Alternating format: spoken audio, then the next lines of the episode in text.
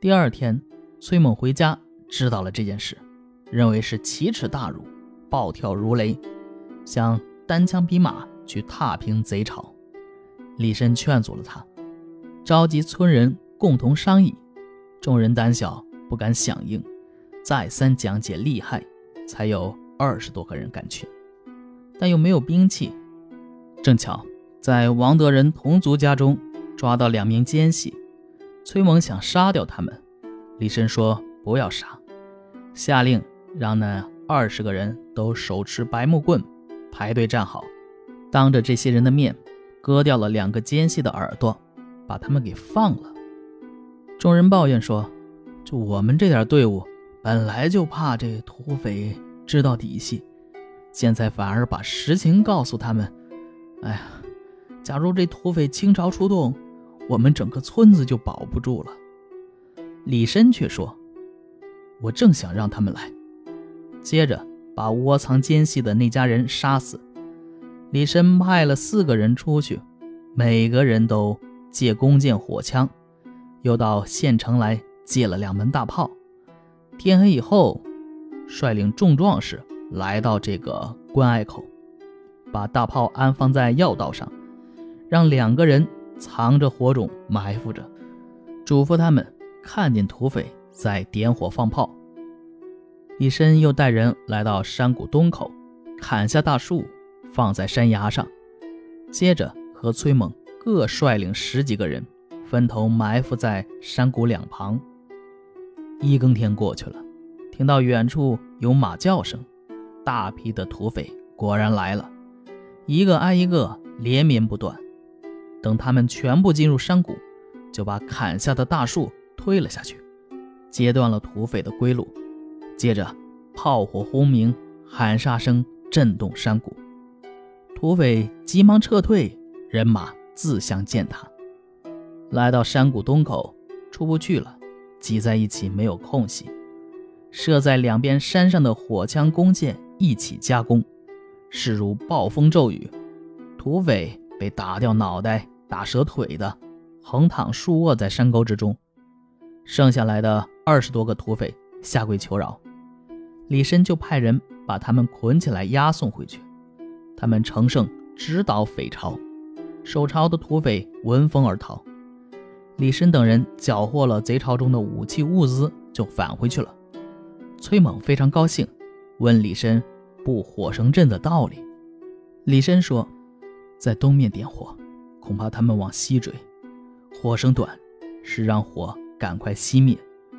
恐怕敌人侦察到山上没有人，在山谷口设长火绳，因谷口狭窄，一人可以守住。土匪即使追来。”看到火光，必然害怕。这些都是一时冒险而想出来的下策。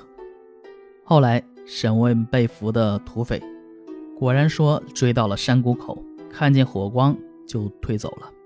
后来这二十几个被俘的土匪都被他们割了鼻子、耳朵放走了。从此，李深、崔猛这两个人呢，威名大振，远近避难的人都来依附他们。编成了三百多人的地方武装，各处的土匪强盗都不敢来进犯，使这一带得到了安宁。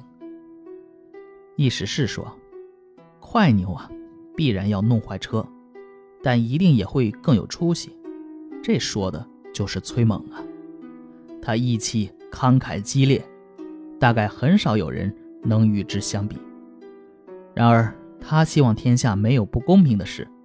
不是比那些所谓通达事理的人更有理想吗？而李绅呢，本是一个小民百姓，最后却成就了美名，攀援进入敌巢，剪除禽兽于深闺之内，切断道路加工，扫荡妖魔于峡谷之中。假使他能参军，持有五丈之旗，为国家效力，谁能说他没有可能？不南面成王呢。好，这个故事就讲完了啊。这个说是叫崔猛吧，但其实是写了两个人物。前半部分呢以崔猛为主，写这崔猛啊正直刚勇，好打抱不平。后半部分以李绅为主，写李绅的运筹帷幄、足智多谋。呃，崔猛这一篇呢，颇有呃司马迁《游侠列传》的影子。和《游侠列传》相比呢，崔猛由于是小说啊，故事呢情节更曲折，人物性格呢描写更细腻，极具这戏剧性。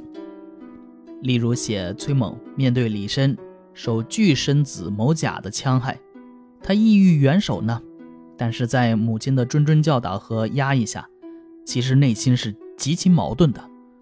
但经过激烈的思想斗争，终于是拔剑而起。小说通过巨身子某甲和王坚生的恶行，深刻反映了明清之际农村中恶霸地主豪横一乡、无恶不作的现实。既是明清之际农民起义风起云涌的时代背景，也是《聊斋志异》中许多侠义作品的社会背景。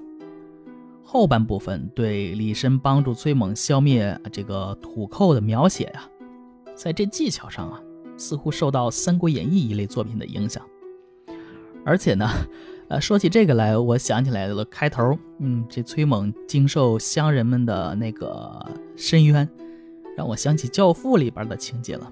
你你你看，这个崔猛是不是有点这个 Godfather 的意思啊？啊，你甚至都不肯叫我一声教父，就想我让我去你帮你杀人。然后呢，崔猛这个人呢，虽然是有正义的一面，但他其实呃也有鲁莽的一面。你像这个一开始这个故事啊，李绅的妻子被强夺啊。你说这个人妻子是被强夺的，他也不是自愿的，对吧？你最后帮人报仇，你把这个巨身子某甲杀了就行了，还把人妻子给杀了，可能是这个是在古代吧，就是女子名节嘛。你既然没有自杀啊，成全名节，那么我就帮你杀了啊。当然，这种观点在我们现代是不可理喻的啊。嗯，凭什么呀？我也是人命，我也是身不由己被抢去的，又不是我愿意过去的，为什么要杀我？啊，呃，但也正是因为这些点吧，呃，相较而言呢，小说中的这个崔猛的性情描写的比较鲜活跳脱、真实生动，这李绅的形象呢，呃，则稍微的逊色，而且啊，最主要的是前后显得脱节。就这李绅呢，他不知道为什么一下子成长成这样了。假如这李绅如后面所说的心思缜密、刚毅果决的话，那他一开始怎么会被人呃诱拐着去赌博呢？啊，而且还哭出其门，这事儿呀就很难发生。这么一个心思缜密、啊刚毅果决的人，他不会干出前面这些事情来的。啊，如果要是前面他轻易的被这巨身子某甲啊诱于赌博。而且呢，让他妻子去抵这个赌资的话，那么后来他如军事家那一般的深谋远虑、指挥若定，啊，则让人觉得不可思议了啊！这个人就不太像一个人了，他好像是个工具人啊！作者想给他写什么样的性格，就后期就写什么样的性格，完全没有成长性，好像突然之间就变了一个人。嗯，这篇也就讲完了。我是小老肖，咱们下一篇接着聊。